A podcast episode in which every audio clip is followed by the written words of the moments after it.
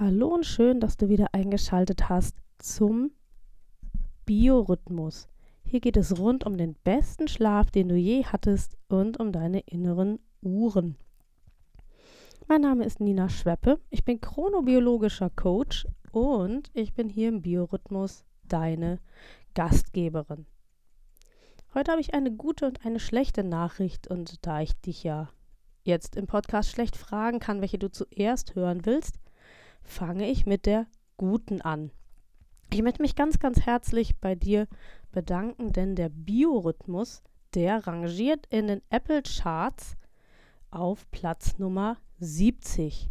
Nach so kurzer Zeit schon und das zeigt mir, dass meine Inputs dir helfen, besser mit deinem eigenen Biorhythmus zu leben und das freut mich natürlich riesig.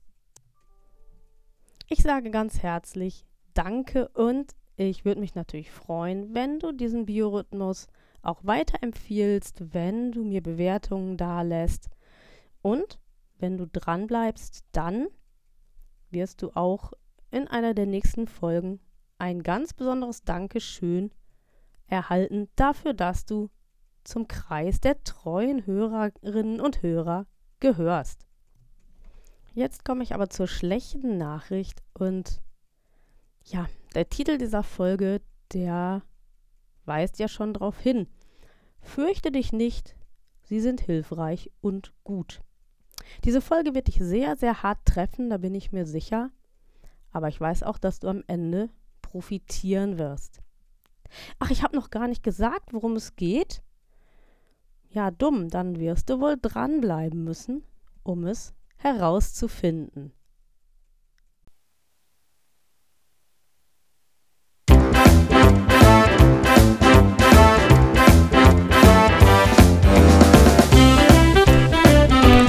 Biorhythmus, dein Podcast rund um deinen guten und erholsamen Schlaf und um deine inneren Uhren.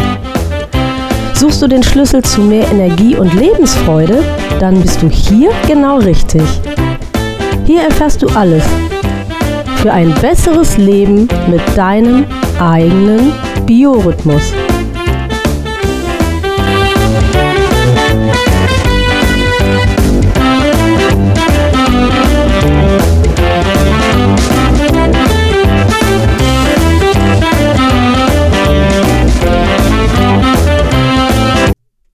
Tja, worum mag es jetzt wohl gehen, Fürchte dich nicht, sie sind hilfreich und gut. Dieser etwas vielleicht klerikal oder philosophisch anmutende Titel hat überhaupt nichts mit Kirche oder Philosophie zu tun, sondern natürlich, wie es hier im Podcast zu erwarten ist, mit dir, deinem guten und erholsamen Schlaf, deinen inneren Uhren und deiner körperlichen und mentalen Gesundheit. Ich habe es bestimmt schon angedeutet in einer der vergangenen Folgen, dass die Ernährung, die gute und ausgewogene Ernährung in all diesen Bereichen eine gewichtige Rolle spielt. Hier geht es überhaupt nicht um Diät oder Abnehmen, sondern es geht einfach darum, den Körper gut zu nähren und ihn mit den Nährstoffen zu versorgen, die er tatsächlich auch benötigt und zwar genau in der richtigen Menge. Und es wird dich hart treffen vielleicht, dass es ohne pflanzliche Lebensmittel nicht geht. In dieser Folge geht es um etwas ganz Profanes, nämlich Obst und Gemüse. Und ich habe mich lange gefragt, warum sind diese Lebensmittel eigentlich vielfach als so unattraktiv bewertet? Und ich kann den Schuldigen eigentlich sehr, sehr schnell ausmachen, zumindest einen Schuldigen, nämlich die Deutsche Gesellschaft für Ernährung.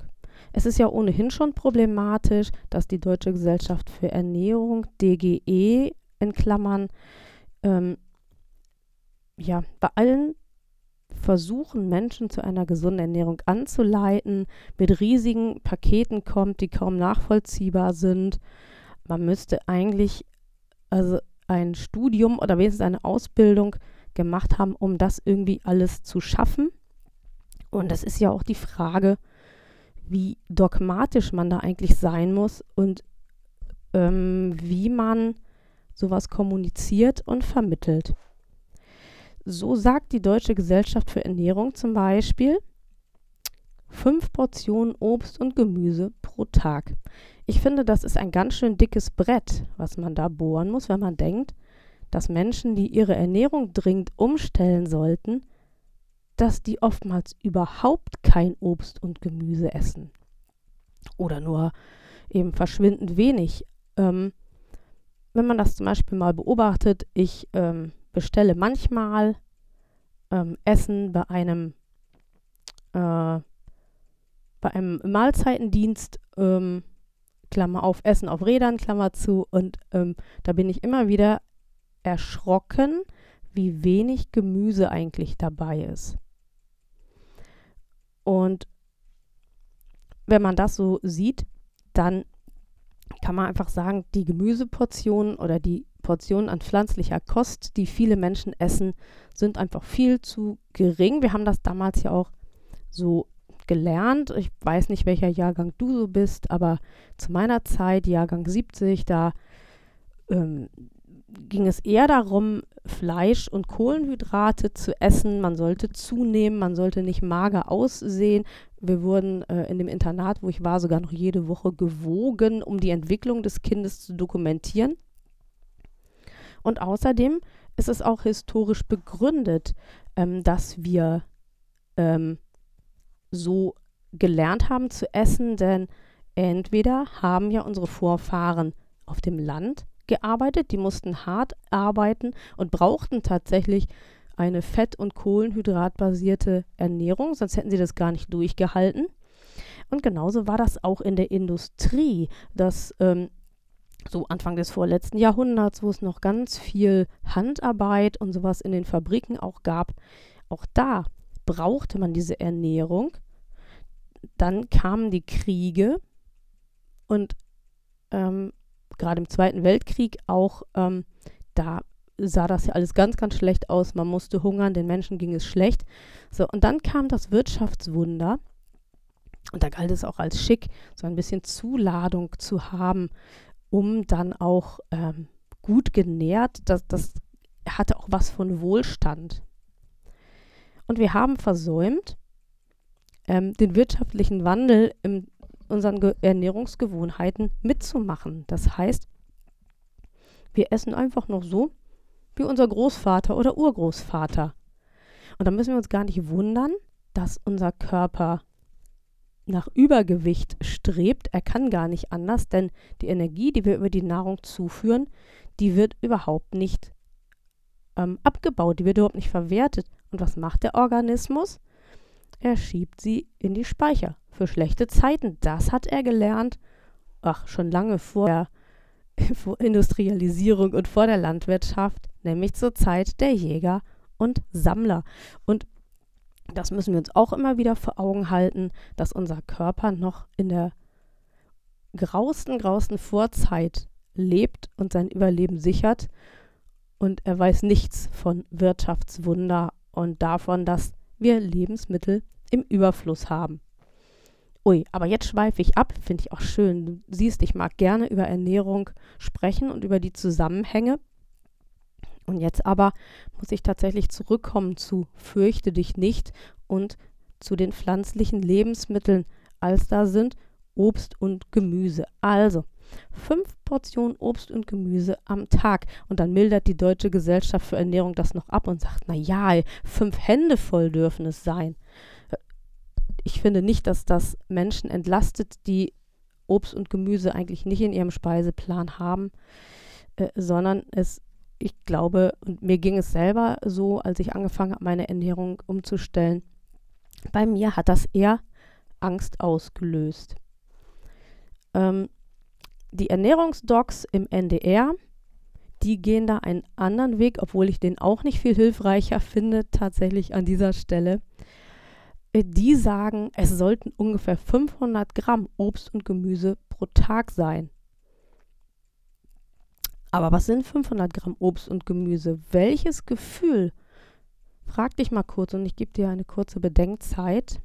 Welches Gefühl hast du, wenn du denkst, 500 Gramm Gemüse, welchen Haufen stellst du dir vor?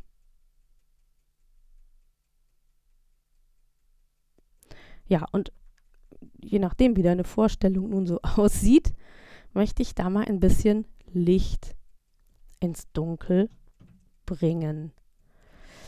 Ähm, diese 500 Gramm Obst und Gemüse, da gibt es erstmal etwas zu beachten, weil wenn du 500 Gramm Obst am Tag isst und tust es siebenmal die Woche, dann hast du zwar was Gesundes gegessen, du hast aber auch den Zuckeranteil ähm, in deinen Speiseplan ziemlich hochgeschoben. Und wenn du dann zusätzlich noch einen Softdrink trinkst, ein bisschen Schokolade isst äh, und viel Brot und so weiter noch, dann hast du ganz, ganz viel Zucker, Klammer auf Kohlenhydrate, Klammer zu, denn Zucker ist nichts anderes als, ähm, ähm, als Kohlenhydrate, hast du dann aufgenommen und das ist schlecht, weil das Energie ist, die du gar nicht abbaust. Da sind wir wieder bei Urgroßvaters Ernährung.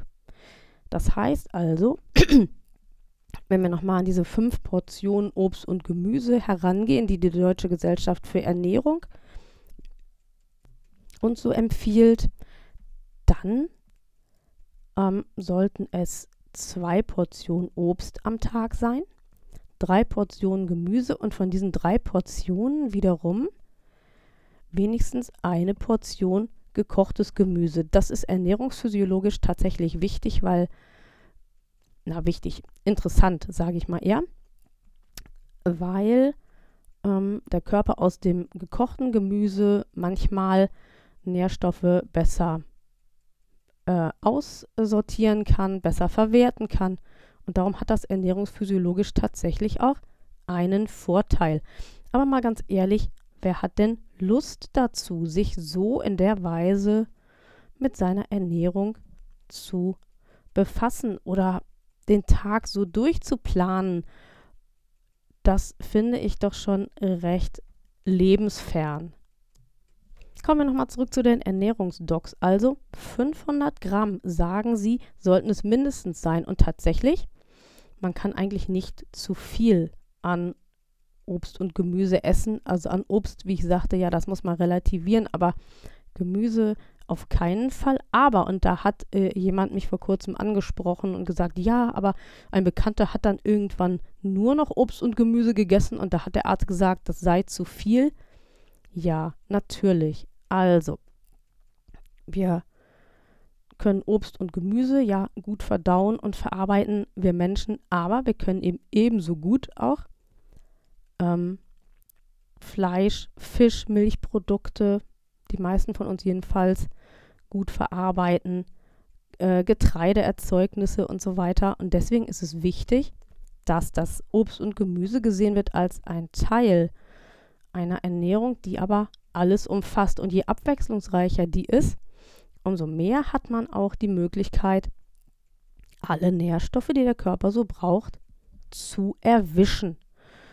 Und deswegen ist schon mal wichtig zu sagen, diese Angst vor mehr Obst und Gemüse, die ist relativ unbegründet, weil du kannst diese Lebensmittel begleitend zu den Lebensmitteln, die du normalerweise isst, aufnehmen.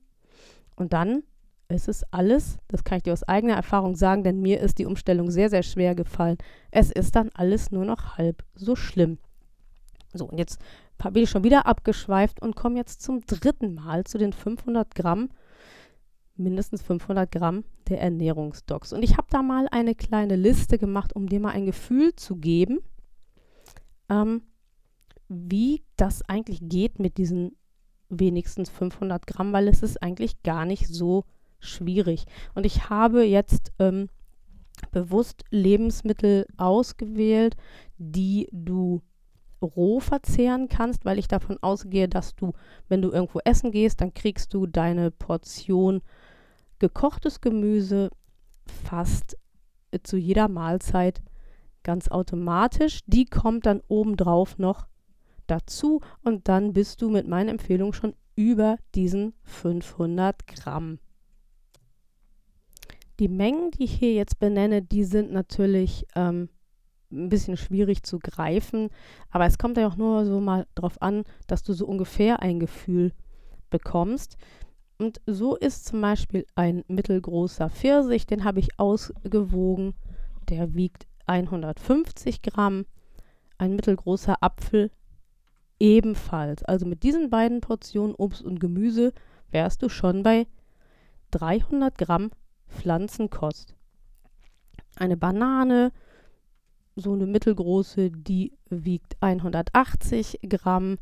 Zwei große Aprikosen, da war ich bei 125 äh, Gramm. Eine appetitliche Tomate, die man sich so ein bisschen schön in Scheiben schneiden kann, die wiegt 125 Gramm. Ich habe dann auch mal diese kleinen Cherry-Tomaten ausgewogen. Da sind das sechs bis acht Stück, die dann 100 Gramm wiegen. Eine Avocado hatte ich noch zu liegen, die wiegt dann schon gleich 200 Gramm. Da kommt natürlich der Stein weg und auch die Schale, aber dennoch kannst du sehen, da bleiben bestimmt noch 150 oder so über. Eine halbe Salatgurke, hört sich erstmal viel an, machst du aber Gurkensalat am Gurkenhobel, ist das gar nicht so viel. Die wog dann mal so ungefähr 200 Gramm. Und zum Thema, wie binde ich denn Obst und Gemüse in meinen Speiseplan ein? Wie kann ich denn das machen? Da sage ich dir, das ist ganz, ganz einfach. Das ist der erste Schritt, den ich meinen Kunden im Ernährungscoaching immer empfehle. Und ähm, so habe ich es auch selber gelernt. Ähm, ich habe mir angewöhnt, morgens, mittags, abends, wann immer ich Brot gegessen habe, zu jedem süßen Brot einfach frisches Obst dazu zu nehmen und zu jedem herzhaften Brot ähm, eben etwas Gemüse. Wenn du also morgens dein Marmeladenbrot zum Beispiel hast, nimmst du Aprikosenmarmelade, dann kannst du die zwei Aprikosen, die ich vorhin zum Beispiel aufgezählt habe, frisch dazu essen. So hast du dann schon mal 125 Gramm an Frischkost gegessen.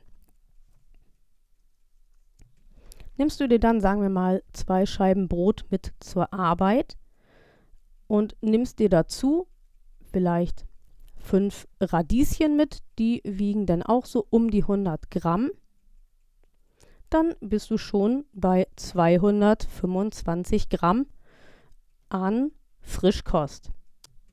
Vielleicht hast du am Nachmittag Lust auf einen süßen Snack. Da ist natürlich etwas vom Bäcker ganz attraktiv, aber du könntest dich auch für eine Banane entscheiden. Die wiegt zwischen 180 und 200 Gramm. Wenn du dann am Abend noch, sagen wir mal, 100 Gramm Gurke und eine Tomate dazu isst, wenn du nämlich dein Abendbrot isst, siehe da, dann hast du es schon geschafft. Und ähm, wenn du vielleicht mittags noch in der Kantine warst und da gab es zu irgendeinem Essen noch, weiß ich nicht, sowas wie Leipziger allerlei, Blumenkohl oder irgendwas Sauerkraut-Zeug, was man halt so hat, dann hast du sogar auch deine Portion gekochtes Gemüse mit dabei und du liegst auch im Bereich und eigentlich schon über den empfohlenen mindestens 500 Gramm an pflanzlichen Lebensmitteln. Warum sind Obst und Gemüse eigentlich so wichtig? Das möchte ich dir jetzt doch noch sagen. Kurz vor Schluss.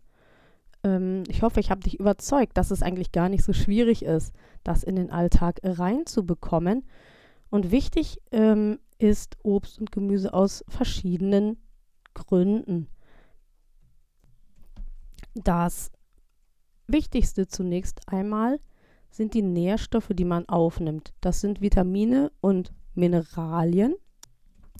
Die alle sind wichtig, damit Stoffwechselprozesse richtig stattfinden können und damit der Körper eben biochemisch alle nötigen Prozesse ist die riesige Stoffgruppe der sekundären Pflanzenstoffe.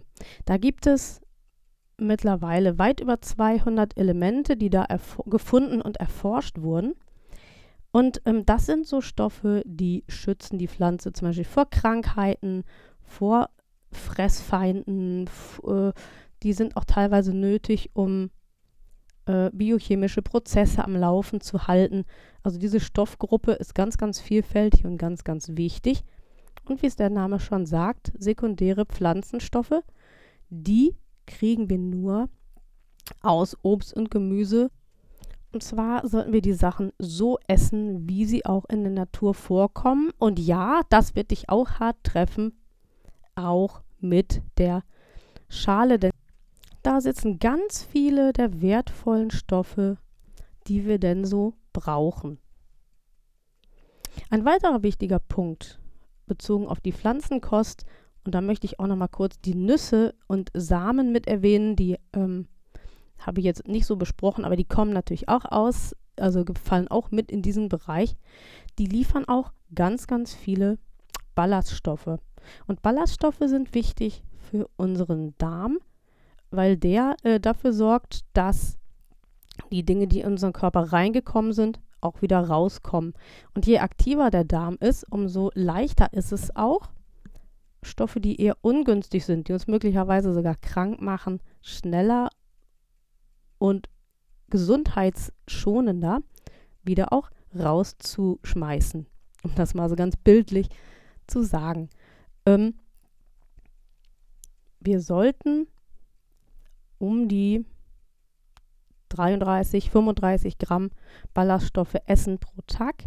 Die meisten Menschen essen um die 11 Gramm, also weit zu wenig.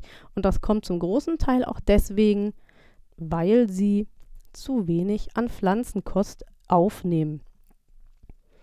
Also wir haben die Vitamine und Mineralien, wir haben die sekundären Pflanzenstoffe und wir haben die Ballaststoffe. Und ich finde bei Pflanzenkost noch einen letzten Punkt ganz, ganz wichtig, nämlich die Pflanzenkost animiert zum Kauen. Und das ist deswegen wichtig, weil die Verdauung schon im Mund beginnt. Der Speichel, der enthält Enzyme und äh, die sind wichtig, dass im Magen und Darm dann hinterher die Nahrung gut verarbeitet werden kann, dass die Nährstoffe gut aufgeschlüsselt werden können. Und es ist für den ähm, Verdauungsprozess auch wichtig, dass die Nahrung gut gekaut ist, denn je kleiner das ist, was du runterschluckst, umso besser kann in Magen und Darm hinterher damit gearbeitet werden.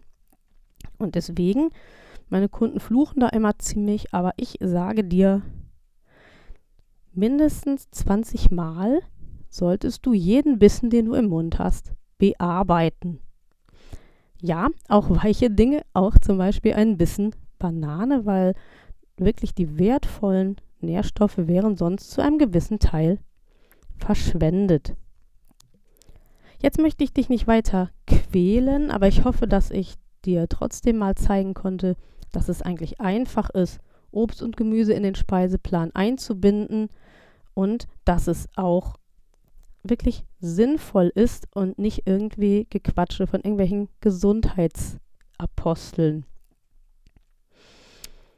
Wenn du lernen möchtest, wie das geht und wie du überhaupt deine Ernährung so gestaltest, dass sie ausgewogen ist und dass du aber trotzdem irgendwie dabei keinen Ernährungsstress hast, nichts zählen musst und so weiter, und wie das irgendwann ganz automatisch geht, dann empfehle ich dir meinen Online-Kurs Einführung in das intuitive Essen.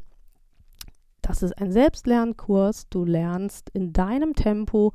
Du kannst ganz, ganz viel lesen zum Thema Ernährung, aber auch zu der Frage, wie du einfach ein Essverhalten in Gelassenheit und aller Ruhe dir aneignen kannst, wie das auch diskret ist, ohne dass dein Umfeld irgendwie merkt, dass du irgendwie deine Ernährung umstellst, weil das ist ja das Allerschlimmste, wenn nicht alle fragen würden, wie läuft es denn mit deiner Ernährungsumstellung? Du hast ja überhaupt noch nichts abgenommen. Brauchen wir alles nicht, müssen wir alles nicht haben. Wir wollen zu entspannten Essern werden, die genießen, im Körper Gutes tun, aber trotzdem dabei genießen und auch Lust haben Und gerade ich bin so eine, so eine süße, ich mag gerne Schokolade essen. Ich mag tatsächlich auch gerne Fast Food essen. Dazu stehe ich auch. Aber ich äh, kann eben auf der anderen Seite auch meinen Körper dann auch gut nähren an Tagen, wo ich dann eben auch wirklich Lust habe auf gute Lebensmittel. Und wenn du das auch lernen willst, dann ist der Kurs Einführung in das intuitive Essen genau dein Produkt.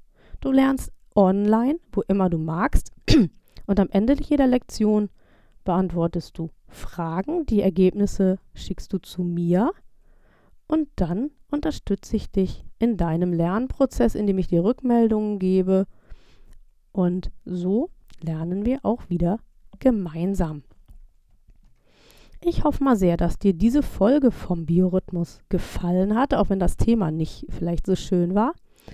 Und es würde mich natürlich freuen, wenn du beim nächsten Mal auch wieder einschaltest, wenn du den Biorhythmus Freunden empfiehlst und wenn du ihn auch bitte in deinem Podcast-Portal bewertest. Ich freue mich riesig, dass du immer mit dabei bist und ich hoffe, dass du auch diese Impulse, die ich heute gegeben habe, für dich verwerten kannst. In diesem Sinne, bleib gesund und probier das mal aus mit dem Obst und Gemüse. Ich wünsche dir viel Erfolg. Bis bald!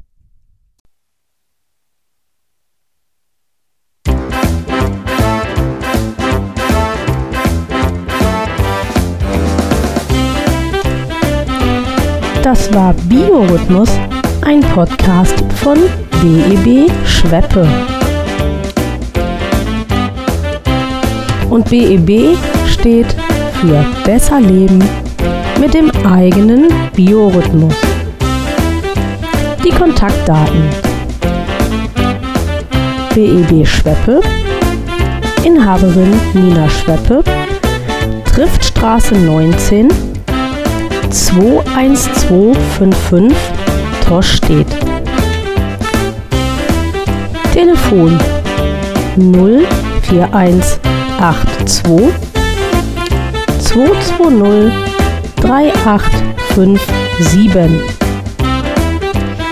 Die E-Mail-Adresse Kontakt wie der deutsche Kontakt geschrieben kontakt at beb-schweppe.de